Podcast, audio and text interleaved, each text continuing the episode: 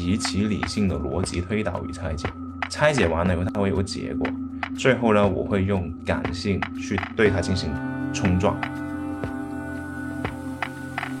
呃，信息分化维度作为一个与现实映射以外，其实在表达维度，我是尽可能贴近现实的社交行为的。跟这里有连接，就是世界。什么叫世界？就是一个三维的空间，符合人在现实世界认知的空间。人格化的去设计这个产品，它是轻松的，它是可爱的，它是严谨的，它是有趣的。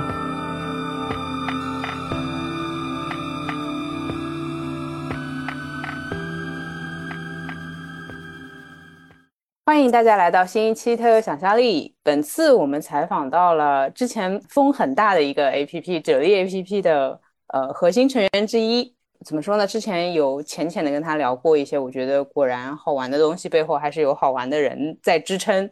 那请伟栋自我介绍一下。哎嗨，大家好，我是赖伟栋，然后我是啫喱这款产品的产品设计师，也是产品设计团队的负责人。嗯。你刚刚也提到，就是你算是初创团队的一个成员了。就是当时刚开始有多少人在做这个东西？其实这个事情哈，我们在这里之前，我们还有探讨过一款呃本地化社交产品叫 Five。不过呢，这个东西没有上 App Store，算是一个内部小的测试。所以在最初的时候呢，我们的这个团员呢，这整个成员呢会有十个左右吧。嗯，都是由产品与设计组成的。不算研发同学的话，嗯嗯嗯，您在里面做的具体是？我一般 一般会跟别人讲，呃，你好，我是产品设计师，然后哎哎，product designer，而这概念是什么？所以你是产品还是设计？OK，呃，我用个更符合行业理解的话来讲的话，可能会是说一个有比较强的设计能力的用户产品经理，这样子可能会更好理解。一点点，所以呢，具体会做什么呢？就是从前期的产品定位、用户调研开始，我就参与，但是负责了，且主要负责构建整个产品的形态啊，什么意思呢？就是说这个产品长什么样，它信息架构是怎样的，它的交互架构是怎么样，它的视觉设计呀、UI 设计的定调是怎么样，应该是我来负责了。嗯嗯嗯，我会觉得这个。工作范围有点广，就是其实我们在一般市场当中也有产品设计啊，但是我理解下来，你其实做了两份工，对吗？我可以这么理解吗？可以这么讲。对，这这个是什么原因？就是这样子的，因为会做，所以做的太多了。是因为会做，因为是你看哈，就是一般我们讲到。呃，哎，两份工是什么呢？就是你看，我们一般在整个工业化流程、产品的工业化流程里面，他们有一个叫岗位职责，也就是说，一旦进入开发流水线，你是负责哪一块。但其实你会发现，这已经是在执行阶段里面的一条线，对吧？但是你作为一个能够对决策有影响力，或者能够影响决策，甚至是能够去定义一个方向的人来讲的话，这就是去到你要负责什么的一个概念了。就是说，产品到底为什么这么定，你可能要有很扎实的理论和论据去把它定下来，然后大家就开始去落。但是你说在里面做哪一块，可能就像你所说的，因为。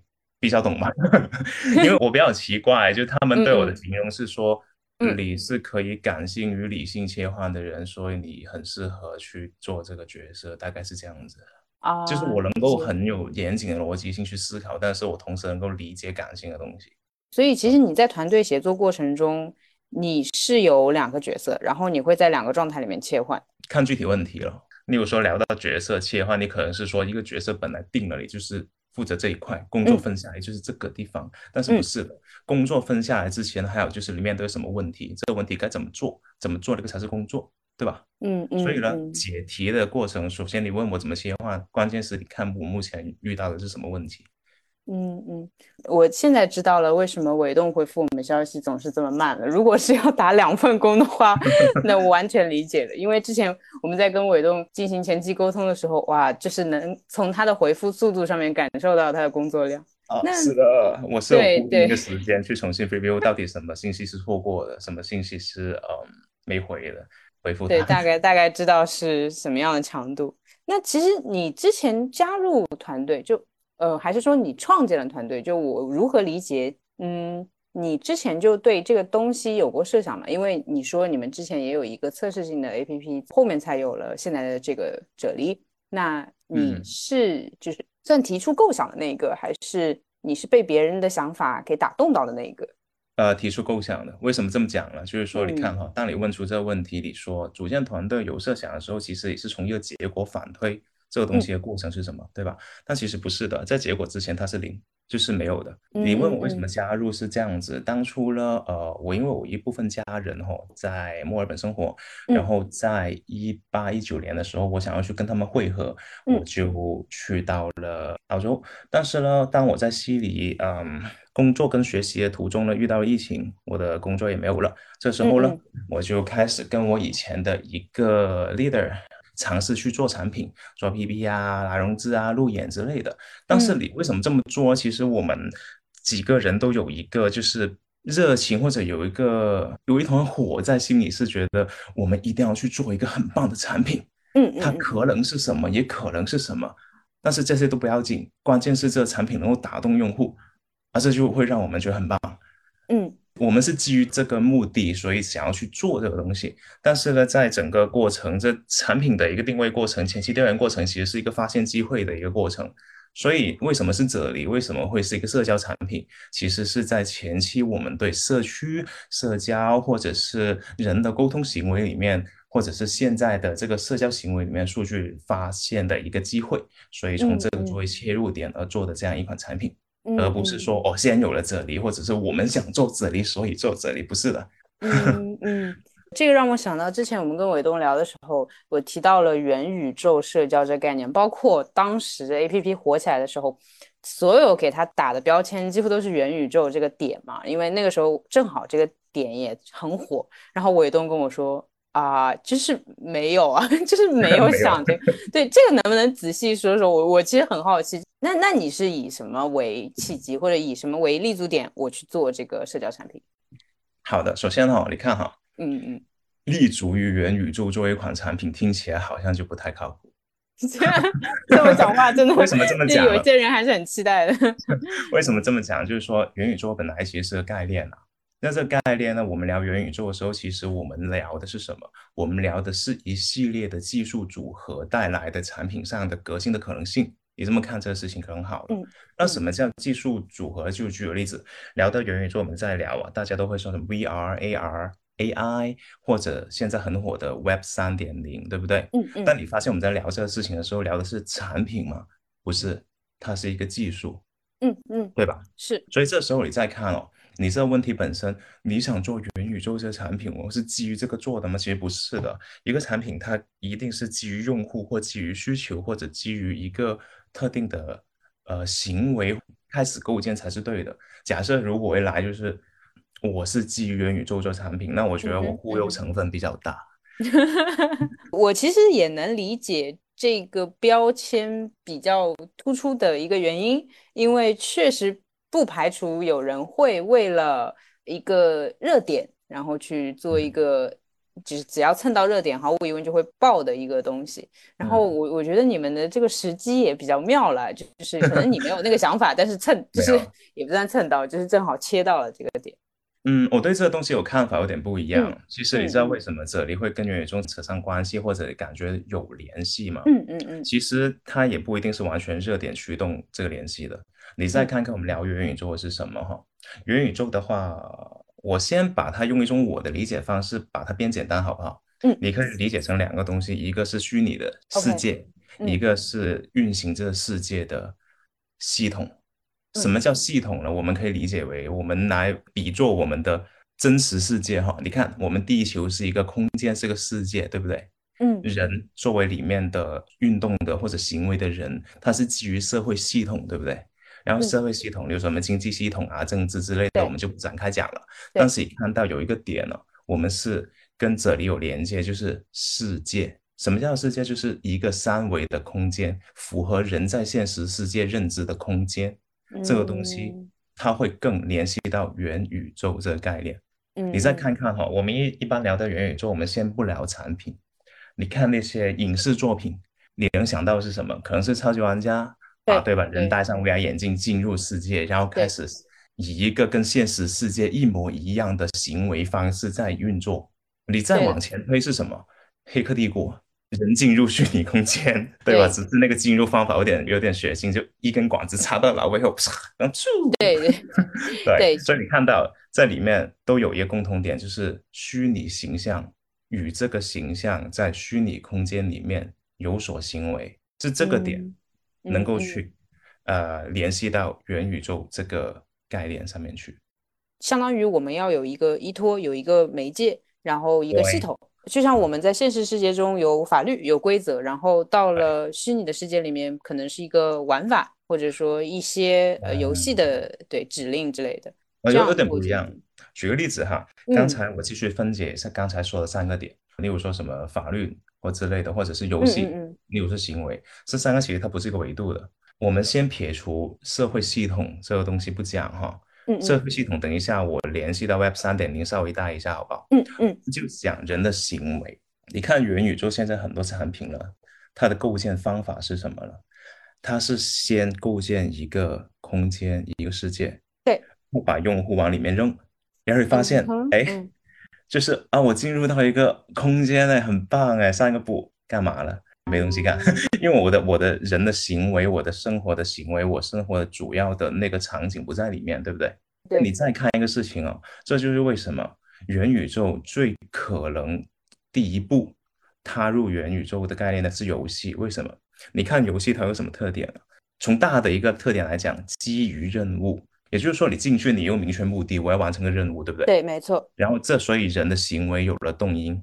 但是你先建场景，但是这个场景跟是我们现实世界一样是开放的，但是你没有任何的社会系统啊在里面，你进去该干嘛呢？说跟你聊天，我从效率上来讲，我还是呃像微信这种信息流或者是信息架构可能会更高，是的，所以不成立，对吧？所以再看到为什么会是这样一回事，所以是我们现在很多元宇宙产品，它是理解到它的。表面，但是没有理解到它里面让它运作起来的一个本质，所以很多产品都是哦很酷炫，它有空间有人，OK 元宇宙，但是去干嘛不知道。但是这时候就来了，你会发现大家就想要去解决这个问题，就会提出另一个概念叫 Web 三点零。Web 三点零有很多解释啊，对吧？但是我们提取里面最核心的部分是什么呢？就是去中心化，也就是说你的东西是你拥有的。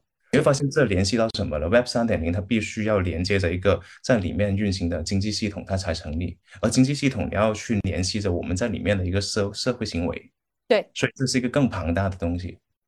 所以再看哦，Web 三点零啊，去中心化其实它更关注这个点的是什么？是行业里的人，因为它很可能会带来的是改变游戏的一个规则。就什么意思？就东西是我的，因此。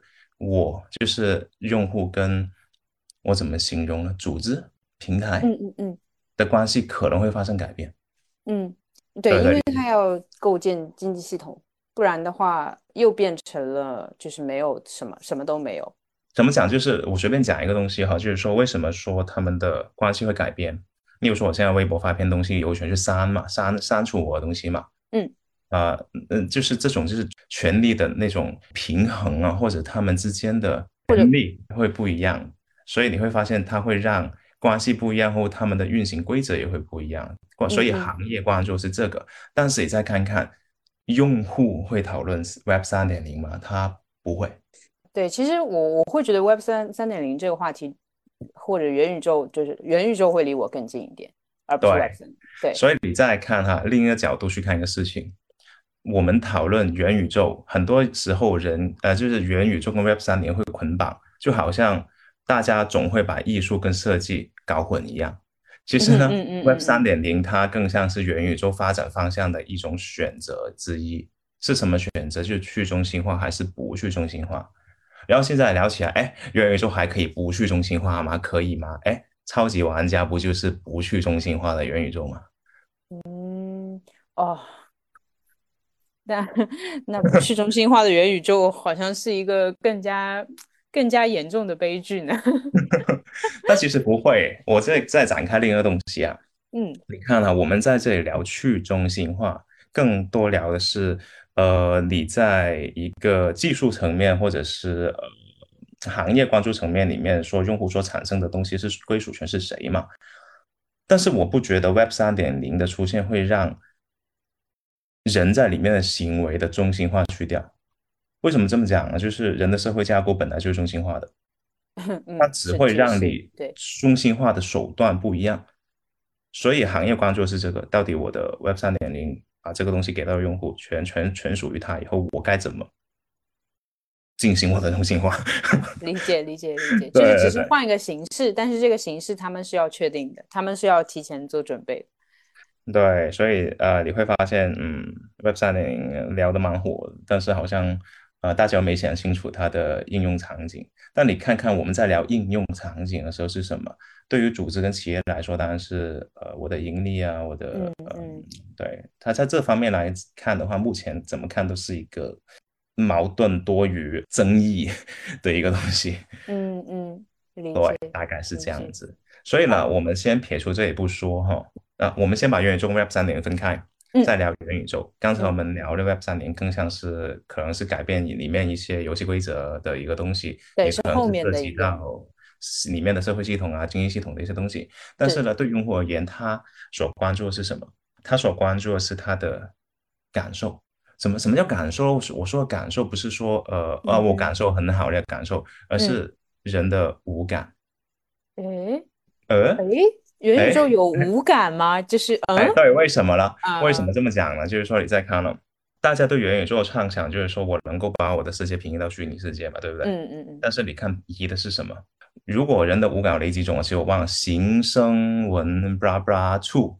但是你看到目前我们能够做到的五感里面的有三种是做到了的，呃，有三种里面有一种在探索。你看形，我目之所及，我的视觉对世界的感知，我的观察角度，我们可以在虚拟世界来重建出来，没问题。对，对，声啊，这个更没问题了。嗯对，触感正在研发，正在尝试嘛。你会发现最近很多东西，很多的科技的一些呃尝试会说，哦，这个衣服哦，你看哦，就是进进到虚拟世界，它能感受到它的触摸感。嗯我碰你，嗯你会通过你的衣服告诉我我在碰什么地方，对不对？嗯嗯嗯都 OK 了。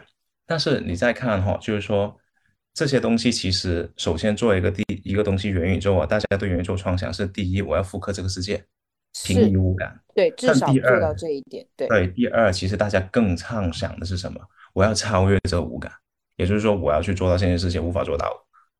对对，比如？说超越？空间限制嘛，超越限制，嗯对，是的，就超越限制这种都是行动上的一种一种超越了。但是你会发现，如果看的科幻片足够多，他可能会在感受上，或者是化学层面感受上，也可能会更超越。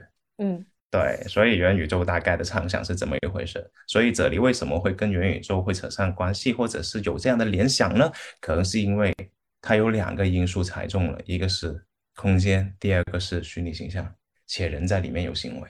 对，因为它主页其实是会有我正在做什么，我可以设定自己的行为，对，这个还是比较容易让我们想到嘛，而且那个时候这个概嗯念确实比较火爆，你这么看这事情，你知道这个问题，其实我在更久之前哦，有一个讨论是在北京七九八里面几个嗯资历比较深的嗯设计师的一个小聚会，他们问了我一个问题，他说：“嗯你懂啊，交互嗯的下一个形态，它的终局是什么？”然后我在想，嗯。嗯嗯交互啊，呃，你看了，交互就是说，呃，交互就是一个其实本质是一个信息传达的一个过程嘛，对吧？然后我们一般讲交互，就是说减低人的认知成本，更好的去进行信息的传递的一个过程。所以好的交互为什么用起来感觉不到它存在，是因为它降低了思考成本嘛，对不对？但是你说到下一步的超越哦，其实你发现很多交互，首先交互的革新啊，它可能是基于你科技的革新或者人的行为主要产生的场所或者媒介开始进行的。所以你发现很多的交互都是在手机屏幕上进行一个嗯改进啊、或者发展嘛，对吧？嗯这种情况之下，问我最近有什么突破或什么，我说嗯，这可能要等待下一次很大的突破了嘛。例如说，呃，我们虚拟现实里面的交互可能要重新改进。我们抽回来再看这个问题啊，时间拨回到电脑刚出来的时候，什么了？你会发现我们现在用的图形系统 GUI，其实之前电脑是通过代码来沟通的嘛。嗯嗯嗯。但是代码需要认知成本，也就是说你要学，对吧？啊。为什么到图形系统以后人的沟通或者人对电脑操作学习成本会降低？因为图形能够映射现实物品，而降低我们对它的理解成本。嗯。例如说文件夹长得像个文件夹，所以我能够把东西放进文件夹，我很好理解。对对。所以你再看元宇宙是什么？我们从一个二维的屏幕跳到一个三维空间，我们是不是可以更大的去复刻我的世界，去做一些符合人的在现实世界的认知的东西，而加到里面去？我其实有点理解，就是关于他们问你的那个呃下一个形态，或者说接下来的一个阶段，就相当于呃，比如说我们之前信息传递是借助空气，呃，就是声波，然后啊，OK，我讲句话，然后传给你。那如果我们俩那么远的话，就是没有办法了。但随着科技，随着电，随着科技信号的呃发，就是发明或者创造，然后我们可以打电话或者怎么样。所以其实交互一定是要呃依赖于科技的发展的，就接下来有新的媒介或者可能性的话，我们就可能有新的交互方式。对，因为这个问题会联系到就是元宇宙这个事情，其实嗯嗯嗯，因为它本来场景发生变化，人的在里面的交互方式也会发生变化。嗯嗯，那也只能等着看看。我明白这个意思，明白，对。对，其实创造这个技术的人，他可能不会去想交互的事情，因为他他在创造技术的时候，就好像发明电话的时候，发明电灯灯或者就是图形的时候，电脑图形或者怎么样，它其实并不会完全的想象到，OK，我们之后人会拿它来做什么用，是，所以这其实是我理解为是人人类事业嘛，就是大家要一起 的前进，才能达成元宇宙的实现。这个话题也真的是。那嗯，聊回者力的 A P P 来看，你自己会最喜欢它哪一个部分？那一定有你最满意的地方啊！满意哈，哦我还真没有，哦，都没有满意。对 对，想想就是一，就好像说什么爸爸对一个孩子，你对他只有不满于更多的要求之类的感觉啊。但是我会为他骄傲了。但是你说骄傲跟为他满意是两回事。呃，聊到他最喜欢的功能或部分哈，是这样的。呃，我不知道你有没有发现，就是这一空间这个本身呢，我觉得是我的目前为止的全部产品的一个最大胆的尝试。为什么这么讲？就是说，你看，它其实本质上来讲，它是打破了原有的时间为以时间为维度的信息分发方式。什么意思呢？你打开你的列表，你的 WeChat 的列表，呃，你的微信的列表，嗯，呃，你会发现。你的信息是通过时间从上往下排列，对不对？没错，没错。但是你发现这种方式它是十分无情且电子的。啊啊啊！你看，我理解你的意思。嗯，这一空间它是怎么进行信息分发的呢？我们通过就是跟人的认知玩游戏的时候，你会发现，我在真实社交里面，我一眼看过去，人是基于三维分布的。我是进行信息筛选的时候，它会有两个维度。第一。这个人跟我的关系，哦，我我对他是否足够留意，他跟我是否足够熟悉，或者我对他足够喜欢，我会在一群人里面首先看到他。第二就是说他说出来的内容，他说了什么。所以再看呢这一空间啊，其实他人的排布其实有一个小规律的。他首先呢是基于人的关系，你跟他的沟通越多了，你的跟他的位置就越近。这样，我这样的你没发现吗？不好意思，因为我加好友太少了，太我加好友太少了，所以我其实，在玩的时候，我不太能理解为什么我两个朋友有个人跟我站得很近，然后我想要试图走过去，就是玩不来那个。对我在这里确实有疑惑。那这是第一个哈，就是首先从信息分发维度做了一个大胆的尝试。第二就是说从信息获取方式，你想想，先看到人。再看他的头顶冒出来的泡泡，是不是跟现实世界中的社交或信息获取方式是一样的？哎，嗨，小松，然后你开始跟我讲话，或者你讲一句话，我要去看你，对吧？这是一个。然后其次的话，也再看到另一个事情，就是说人的表达。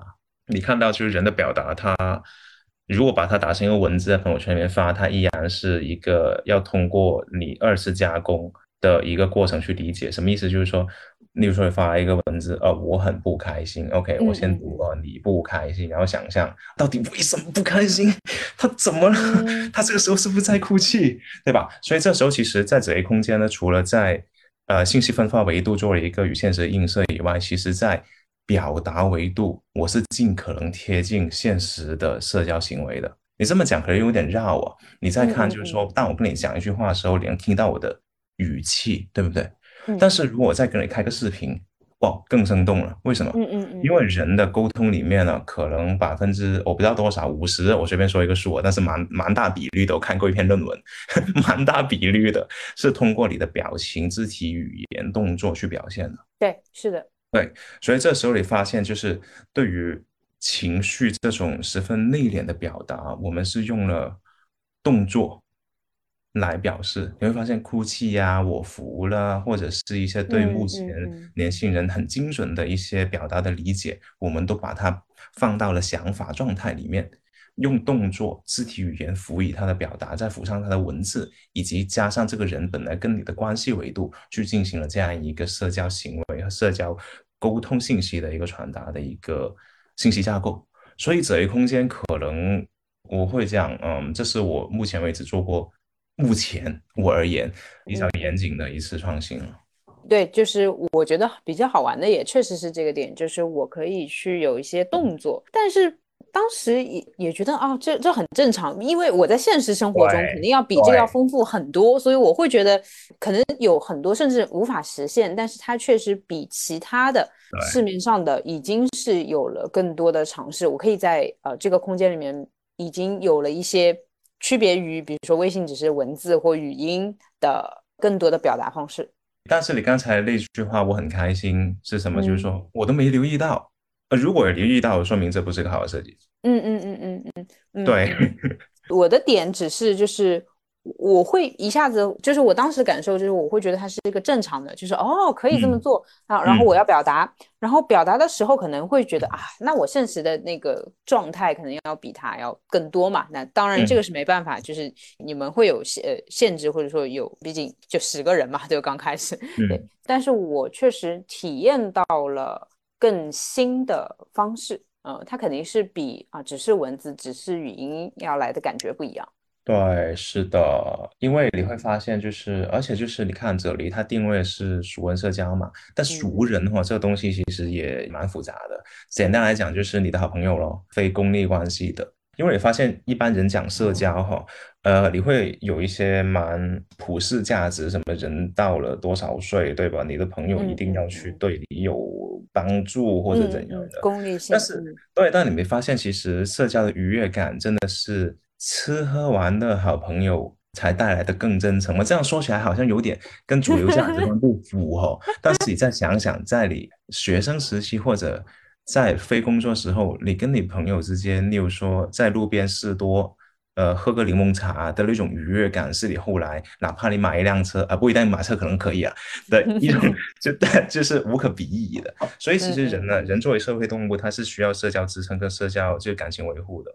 然后这种情况，其实这种东西你要通过沟通与交流与表达来进行，因为表达是一个载体，我们可以基于载体进行一个。交流沟通嘛，所以这时候表达就显得很重要的。如何把这更丰富、更准确的情感帮助用户更好的表达给他朋友看，那这可能就是哲理空间里面的另一个更好的一个创新。嗯，包括你，你比如说做哲理也好，还有看你之前的呃获奖作品也好，我觉得你可能还是蛮多精力关注在人与人的沟通、人际关系或者表达上面。这个是你就是做一件事情的。我可以理解为母题吗？就是你创作产品的一个核心的点吗？倒是没有上升到那么高价值啦，但是呃，我确实会呃，怎么讲呢？就是说对人的关注和人与人之间关系或表达，其实我确实很有关注。为什么呢？这可能跟我的成长环境有关。我的家庭成员组成比较复杂，就是但怎么复杂都是在亚洲一类，就是很多家庭成员，就简单理解可以这么理解。而且就是他们来自不同的国家，然后来自不同的，就是那他他那个，哎，竖的那个叫经度，横的叫纬度，是不是？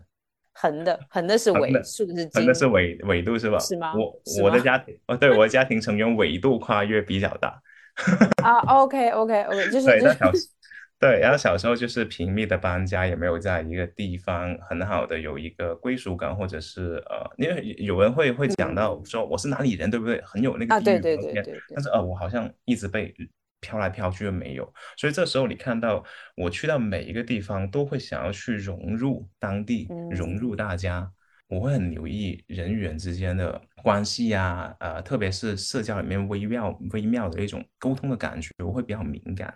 嗯嗯。而且就是你作为一个产品设计师或者作为一个产品经理来讲的话，对用户或对人不关注了，这呃，应该大概率也做不好。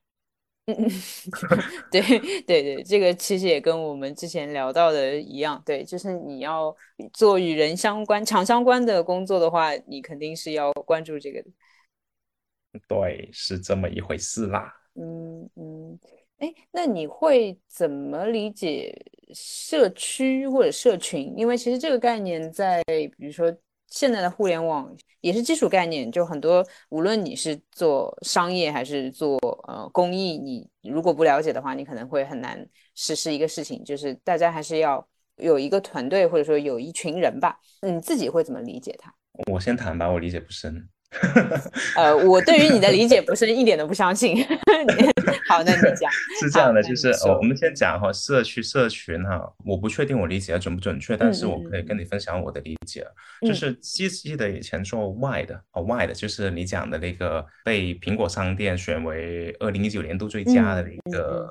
Plog 短视频工具社区，当时我会有了解过一些，我只知道啊，就是社区的大逻辑，它是有三个因素组成哈，工具啦，核心的社区生态啦，以及社区的规则与氛围。但是其实呢，在做外的那部分呢，做的最好的是工具部分，而社区的核心生态呢，也没有十分好。我可以展开讲讲哦，嗯，你看哈。Wide，它是一个为 Plog 是这么读吗？Plog，我是这么读的，反正对我也是这么读的。但我听说好像其他读法啊，它其实属于中短视频，对不对？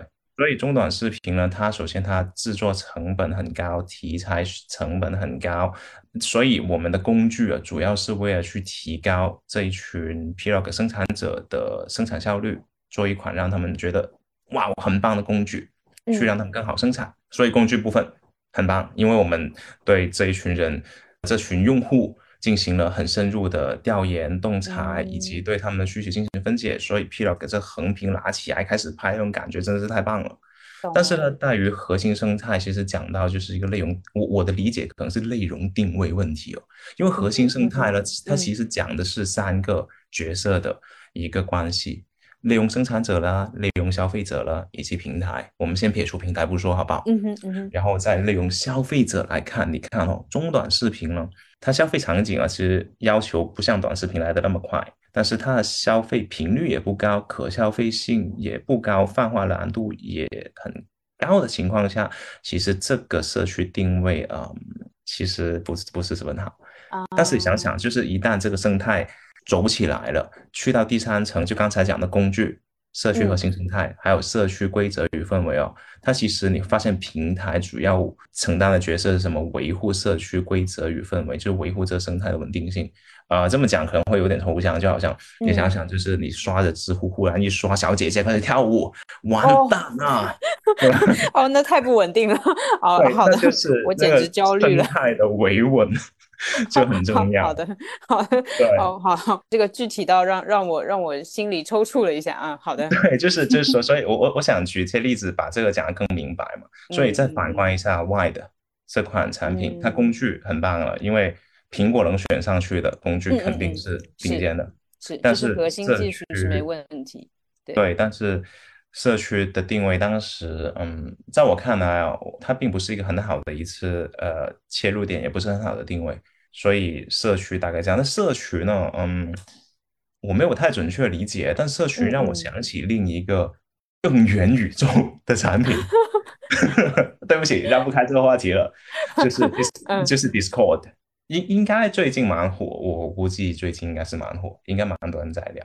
它好像以前是一个呃用来游戏玩家社群的一个一一一个产品，然后现在就变得十分元宇宙。但是你发现我们聊到很元宇宙的时候，如果假设假设你在百度或者假设你在 Google 它，你会发现怎么看起来比微信更微信，比 PC 更 PC 了？为什么就 元宇宙了？因为它全是文字，而且它很复杂，信息架构很复杂，它上手难度我觉得蛮难的。Discord 它蛮蛮好玩的，是因为它是一个高度自制、高度定制且高度开放生态。并且更厉害的是，人与 AI 共存的一个社群。对，这个其实是去中心化嘛，我可以这么理解，就完满满足了这一个条件。对，但是你看到就是高度自治这个东西里，你去对标刚才我们讲的社区或社群里面，其实自治那个社区规则的维护，它是由自己建立每个社群的人的里面的一个维护，所以你会发现，它无论是它的自治方式。包括他对于他的每一个，他们叫服务器也很神奇，就他们的每个房间、每个小社群、每个群聊，我这么讲可能会更好理解。嗯，他们是叫做服务器，他们服务器可以定制，而且他们有很开放的生态，而且他们开放的生态知道是什么吗？是机器人商店呢，就是程序员可以在里面编写 AI，然后可以卖给那些人。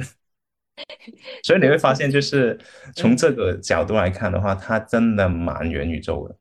嗯，但是所以再看到回到回到刚才的话题，就是说，个就元宇宙到底是感知上像元宇宙，还是本质上更像元宇宙？我觉得这个东西可以去讨论的。以后，所以回到社区，其实社区我理解真的不深啊。我对社区的一个，我唯一能够想到的可能是知乎吧。知乎就我觉得它蛮棒，就是早期就小而美，而且就是切入点很准。它是高质量的知识问答社区嘛，嗯，而且就是基于他们的内容载体，包括他们的呃内容形态啊，我觉得它是具备可泛化、可扩展的空间的。嗯嗯嗯嗯，对，所以我觉得这很棒。所以对于社区，嗯，我老实讲，我理解真的不深，但是。对于在外的一段经历，其实更多的可能是对用户的洞察或者对用户的理解，而且把这种抽象的需求变成具象的产品，以用户视角在做产品，这个可能是一个呃，当时我觉得蛮值得，就是作为一个成长的 milestone 的一个节点嘛。嗯嗯嗯。就是有了那个额外的之后，你才更加的对人人与人之间的呃有了更多的理解，因为呃工具的创创造或者说这基基本的技术你已经没有什么太多的问题。嗯嗯，其实我刚刚就在好奇，就是你说你一方面是原生家庭，就比比较多的家庭成员导致你可能呃在人际关系上面的。呃，观察比较多或者比较敏感，然后哎，最近 MBTI 真的很火，所以我我也好奇一下，你就有做这个测试吗？就也叫十六人格测试。我还真有，就是我的团队小伙伴当时他们他们就很火在玩嘛，就是你看我微信都不回的情况下，我是不可能做这个东西的，对不对？然后他们就玩了一轮之后，他们就开始就 逼着你做。他说：“你们觉得伪动是什么？”嗯嗯嗯，不知道哎。然后要我们让他猜一个，你猜我是什么？哦，我先猜好了，我猜是 E N 吧，E N S J 啊，T J，OK OK，就差了，所以是 E N T J，嗯，对，但是其实我我我我不太了解这背后是什么，就当时测完以后我就当然结果在这里，你们满意了吧？然后我就就看起来是情绪，然后但但是他们的反应我记得，我就说了是嘛，对吧？对吧？对对对吧？对吧？对吧？但是我蛮明显的。对，就是嗯，那但你能跟我解释一下它是什么吗？是这样，就是 它每一个字母会对应的一个品质。那比如说，它四个字母就是四个维度，然后 E 和 I 就分别对应的，比如说呃，浅显点理解是内向或外向，但是或者你也可以理解为是就是以以独立的自我的状态去获得能量，或者还是与人之间相处获得能量。那像你，比如说是艺人呢，就可能会被理解为是啊，在人群中，你可能更多的能够获取能量。那这也就是符合了你会，比如说观察人际交往之类的这样一个点。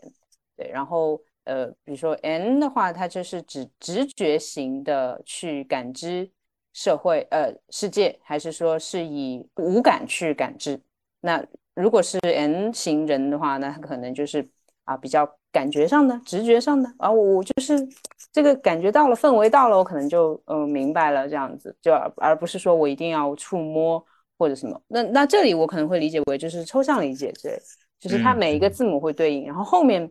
啊，后面第三个我忘了，对，这也是我为什么第三个会猜错。然后第四个是，呃呃，一个是 P，一个是 J，对对对，P 的话是指随机性，就是展望性，然后 J 的话是指它的规划性、计划性。那我觉得你做这个产品，你要去创造一个 APP，然后要把它做到上架，一步步，然后按计划，怎么想也不会是很随机的人，所以我猜了 J。啊，确实不随机。呃，刚才聊到有有两个点，我可以跟你展开讲，蛮蛮好蛮好玩的。第一个就是你讲到的计划，其实呃，你看创造，它是一个过程，对吧？但是创造的另一个过程是什么？落地。对对对。落地需要规划，但创造可能真的需要蛮直觉、蛮感性的东西。但是我自己可以跟你分享一个小小的，就是我作为产品设计师工作里面有一个点。就是在你每次对自己的结果要进行一个衡量或者验证的时候，就自我验证的时候，并不是摆上市场。我一般的做法是极其理性的逻辑推导与拆解，拆解完了以后，它会有个结果。最后呢，我会用感性去对它进行冲撞。什么意思？举个例子啊，嗯，只是举例，不是真的。例如说，这里空间，我拿它举例好了，比较好理解。例如说，我构建了这样的信息框架。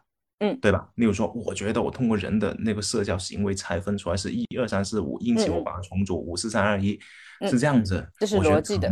嗯，对。然后 OK，这时候我马上做一个切换，做我以为一个最直觉的，我就闭上眼再看他一眼，好玩吗？啊，不好玩啊，不行，重新来。啊，就是到最后衡量它的时候，其实其实没有那么多，就是作为用户视角或者使用者视角，或者作为人这个视角，他的第一感觉其实是不会做太多逻辑分析，就是感觉。好的东西它就好，就是嗯，挺棒的。对对对对的对。我在玩这个啫喱的时候是不会来跟你讲逻辑的，我只会看我自己的感觉。然后我我跟朋友在上面的沟通，我说我是不会，就是你即便跟我讲你的逻辑非常严谨，可是体验对于我来说才最重要。对，所以这时候就是我就要像你说的做两份工，为什么？懂了，懂了，懂了，懂。对。果然，你的同事们说原来如此，就是在这里，还是比较明显的一个结果。嗯嗯。那这样要回来看，就是说，就很多人其实会生活工作会互相影响嘛？你觉得你与朋友之间的沟通对你的工作是不是会影响，还是说你的工作也会反过来影响你与人交往的模式？因为你的你的工作很有意思的点就在于它就是与人交往。然后你工作也是与人交往，然后你生活也是与人交往，这两点会不会有比较明显的影响？有没有一些印象深刻的事情？其实会啦，我们先明确一个一个点哈，就是说这种影响不是一个同时在进行的，它可能是一段时间线性到某个点，你发现啊，我怎么变了？嗯嗯嗯，且它是需要一段时间去改变的，所以我更会偏向于就是。在进行什么工作的时候，对我当下这个阶段会怎样的影响？这样讲会更准确。我先讲我做这里这段时间嘛，因为我要做大量的访谈，呃，我要接触大量的呃各种年龄层的人，然后呢，这时候我大家会讲，哦，你可能会接受到他们的那个呃社交的方式或者他们情感的方式，其实不是诶，我有一段时间陷入了一个很无情无感情的一种状态。因为你发现，作为一个观察者的情况，一定要尽可能保持理性。嗯，这个时候我会发现，我屏蔽了很多情感上的东西。就是他们可能会讲啊，这个很搞笑啊，笑死我了，就是嗯嗯嗯嗯，对不对？笑死我了，哈哈哈。然后我就嗯，原来笑死我是他们情感表现的一种形式，而他表示的是一二三。所以在这种情况，他们会这么用。所以这个时候，你再看，你听到什么人跟你进行表达的时候，你又尝试去分析，这时候就变成了我对感情的那种接受能力好像是缺失了。但是我们在聊共情能力会不断的提高，但共情能力并不是代表你能够去感受情绪，而是我能理解你为什么这么做，我能够懂你为什么这么感这么想。但是这时候我能懂是我这么想不一定，所以很长一段时间我是有点。忘了自己是谁的那种感觉，就哦，所所以我是什么？的那种感觉。哦，嘛，这这是很大的一种影响。但是这时候我一旦发现的时候，我要调整过来，就好像刚才讲的，做一款能够打动人的产品，或者能够符合人的直觉，或者符合呃人的行为属性的一种设计的话啊，你没有情感也是不行的。我不相信我是一个 AI 一样的人能够去做出能够去从细细节上面去打动人的一个产品，我觉得不能。是，甚至产品需要一些个性化的东西，就是并我并不觉得一个产品做的非常的普适，或者说非常的适合每一个人，就是好的产品。有的时候我我会很喜欢看到产品里面非常有主创性格的一些东西，我我会觉得这个比较有意思吧。可能可能这个是我我自己比较个人的原因，然后我为了不双标，我也允许别人个 人。哦，对，不双标这东西是很好的。我就是个极不双标的人，就是呃，我我其实有时候蛮难理解，就是说呃，我认为是这样，那你认为这样不行，你不能认为这样，就是呃的情况。对，所以看到就是说我从以往开始，我在外的之前还有一个产品叫 Party Now，它是一个 AR 还是 VR 照 A AR 照相机什么的，忘了。嗯嗯嗯。但是我对他们来说，其实我当我去设计一款产品的时候，我我有一个前置的一个。定调的方式是什么呢？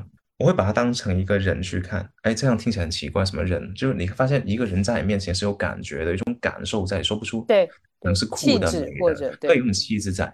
所以，在我如果你想让一个产品有人与人之间见面的那种感受的话，首先你必须把产品当做人人格化的去设计这个产品。它是轻松的，它是可爱的，它是严谨的，它是。有趣的，你首先定了以后，你发现，举个例子，就是我跟你在沟通，人与人沟通，其实它的整个过程跟人与产品沟通是一样的。为什么这么讲呢？产品也会给你反馈，对不对？嗯。我讲个最简单的例子，例如说我点击这个按钮，它弹跳的方式，对，或者它弹还是不弹，都是一种对你的一种情感的说话的语气的输出。对，是的，是的。所以这时候你再看，当你想做一款真的有人格或者有性格或有人性的产品的时候，你必须首先把它带入这个产品是一个人。如果他是个人，他应该会怎么样？甚至更早期的时候，我在我一五一六年做产品设计的时候，我在做产品之前，我画一个人出来，我说如果他是一个人，他会长什么样？我会把尝试把它画出来。哎，这让我想到，就是你你看哦，现在很多品牌会 IP 化，嗯，不一样。你刚才讲的是两个两个事情，两个维度。IP 呢，它可能是更符合是一个企业或者品牌，对吧？你刚才用词是品牌，嗯，对，品牌我做这东西是一个产品。你再看品牌是什么品牌，首先它是立体的，对不对？它并不是说我一个东西构成品牌，一个 logo 构成品牌。嗯哼，品牌其实跟体验相关的，你能接受到的这个企业或产品的一切，形成了这个东西的品牌。而品牌它需要根据，无论是你的市场啊、策略啊、战略，或者是阶段性进行调整的。所以这时候呢，他们是要让他跟跟人更有共情，他们会用 IP 这形象去更强化这种情感的连接。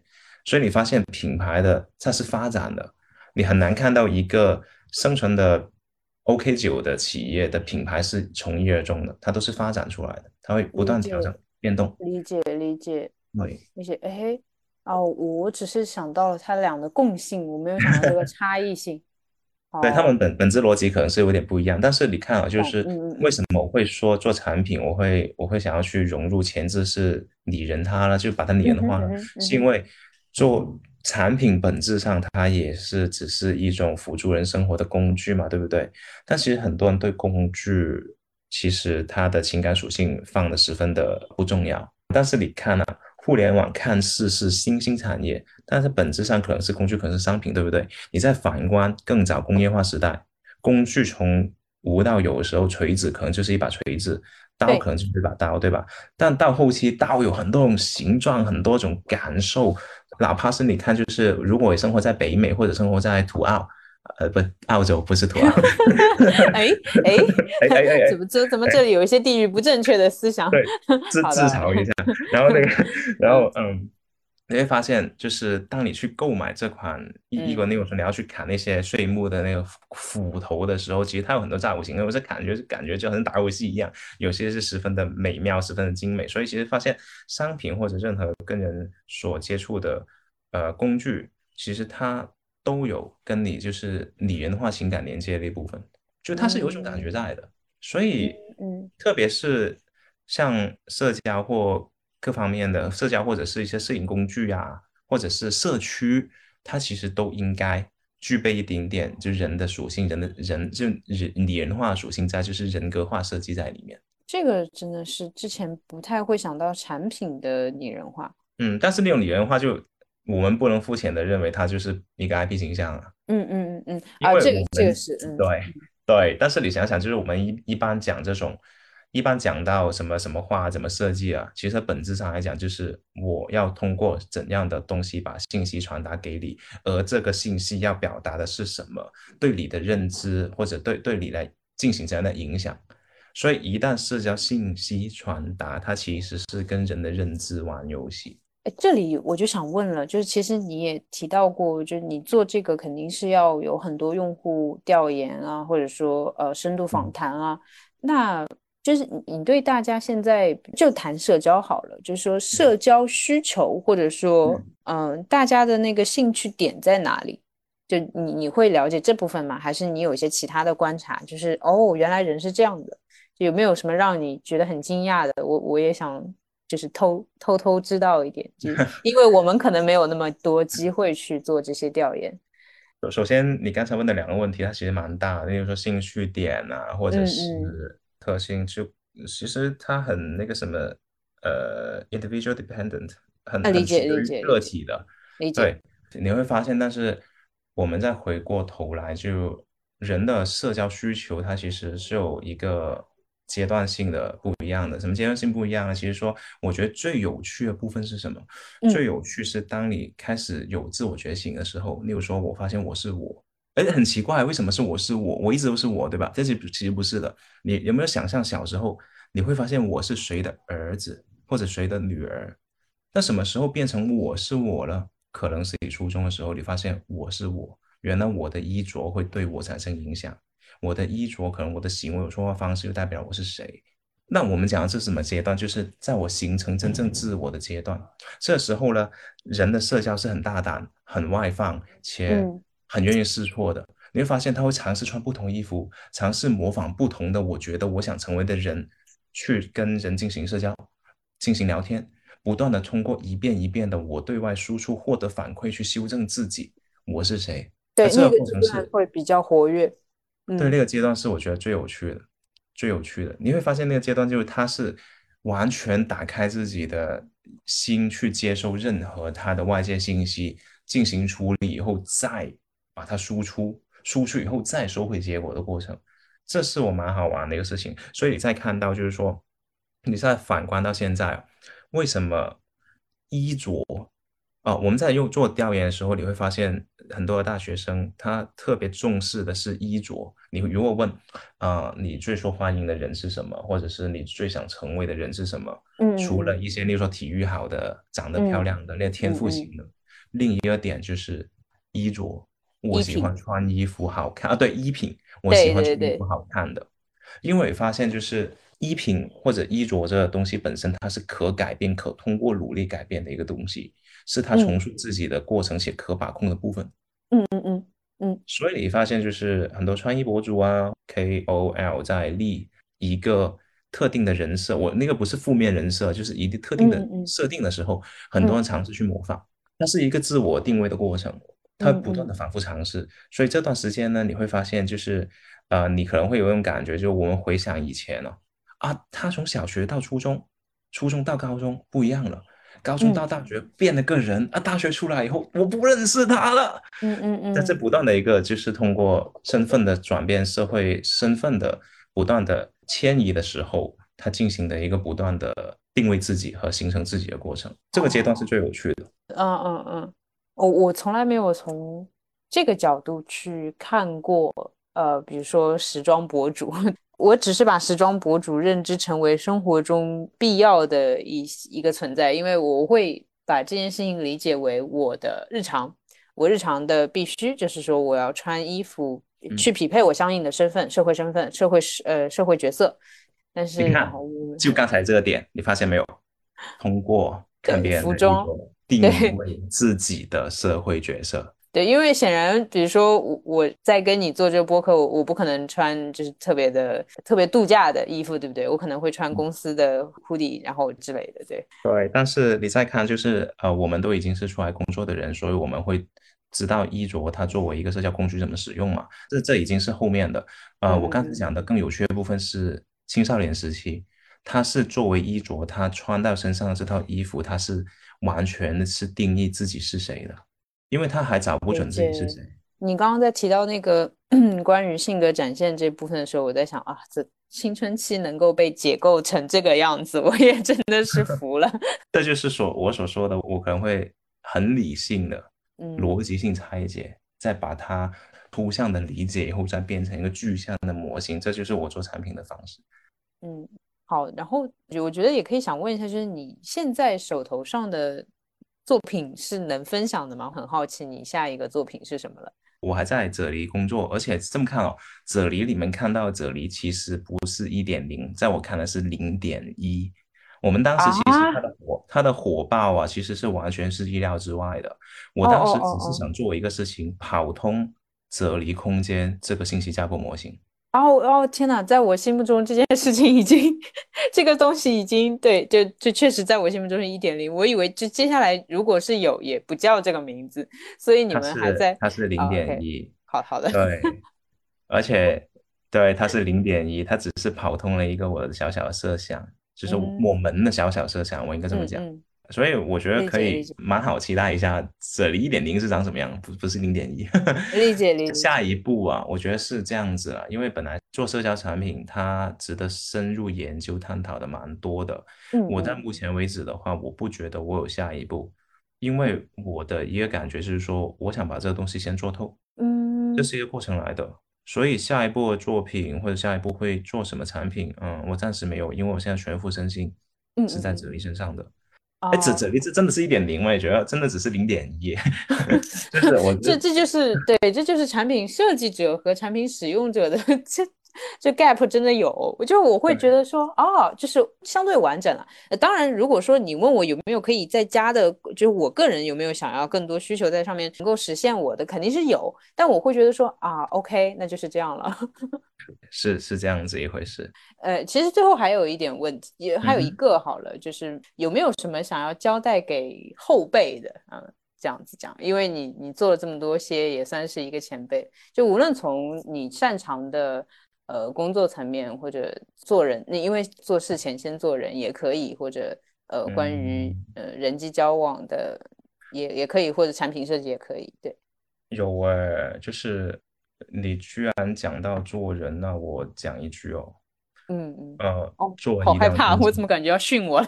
不是，做人一定要真诚，嗯，特别是在在一群聪明人里面，不要耍耍小聪明，而且这个不可持久。你这真诚是什么是什么就好了，嗯嗯嗯，对，这这真诚是你做事的一切，因为真诚这个东西，你一旦缺了一个口啊，你的这个腐朽是从内心开始的，你很难去。就好像说谎一样，你是止不住的，你会不断去圆它，然后你会变成一个假的自己，然后你再也回不去了。所以真诚是很重要，这是第一点。然后如果是呃没有第二点的做人，我觉得这这点蛮重要的。嗯嗯嗯嗯 对。然后关于这设计是这样的，就是我相信一个事情，就是说我知道大家特别在中国生活生存压力是蛮大的，是是你想去做好一款产品或打动人的产品，或做一点能够去。与人真的产生链接事情的话，如果你是产品经理或者设计师，嗯嗯，并不要忘了自己想要去构建一款产品的那个内心的那股最纯粹的冲动，那个是很重要的。没有那个东西，你就是一个流程上的机器，那个真的蛮重要的。相信你的直觉与你的热情，你才会去构建出一个能够去打动人的，哪怕是一点点，那个是逻辑推导不出来。这个有被安慰到，尤其前半句就是对你也理解，就是有些地方它本来确实就是创作会难，原创是难的，因为压力会很大。对，但是在这样的情况下，保持那个冲动和初心吧，就这么讲，确实很辛苦啦，很辛苦的。对对，当一个人本来压力都很大的时候，有人如果能拍拍肩膀安慰他的话，就会哭出来。对，这种时候就很容易哭出来。你你说起这个，我分享一个小故事，嗯，来去接你这个话题。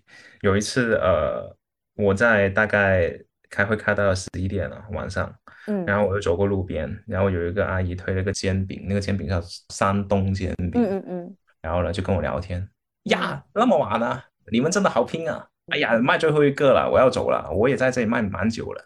然后我忽然发现，就是说这段聊天哦，啊，很普通，对不对？哎，嗯也没聊什么，也没安慰什么。但是他有一点就是，他并没有从我身上获取或索取。有很多人会问你问题，想去索取东西，但是他只是简单的闲聊。但那个闲聊让我重新找到了，就是人与人之间的最普通的一个沟通的社交的那种感觉。就好像接刚才话题往上一步的话，我当我做了大量用户访谈和做了大量的就是呃设计学分析以后，其实我对人呢、那一段时间看似就是一堆数据，到那个阿姨的出现，把我重新拉回了，就是人性部分拉回来了。然后我就回了一句，我说啊，对，阿姨蛮辛苦的，嗯，你也挺辛苦的呀。她说哎呀，我没什么，就煎个饼嘛，你们辛苦啊。哦，哦，好吧，嗯嗯，就是啊，当时就觉得真的想要哭出来，就是哦，啊，对。原来还有人的存在，就是这样。对，因为他是很纯粹的，他就是看到你晚了，然后觉得你辛，就是他真的没有要，对，没没有要跟你有什么太多的就是来往或者功利性的，就是完全嗯。抛开那个，就单纯的看到一个对你，因为我们对于他来说是个孩子，然后很嗯。辛苦，对，啊，对啊，社交太美妙。好的呀，好的呀。我们本来呢也是想要和伟栋聊一下从啫喱到社交社群这样一些话题，然后我觉得收获还蛮多的，或者说今天聊天让我出乎意料的点是对社交这件事情的理解有深的。虽然你会说啊，都是一些基本概念，或者你提出的都是一些基本的结构，但我会觉得，呃，这些理性分析还是有必要的。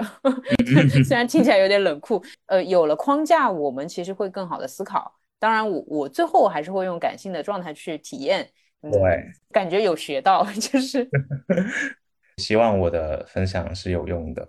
对对。然后，因为我我并不是产品设计，我们也不指望通过一期内容去做一个东西，但是我会觉得这些点对。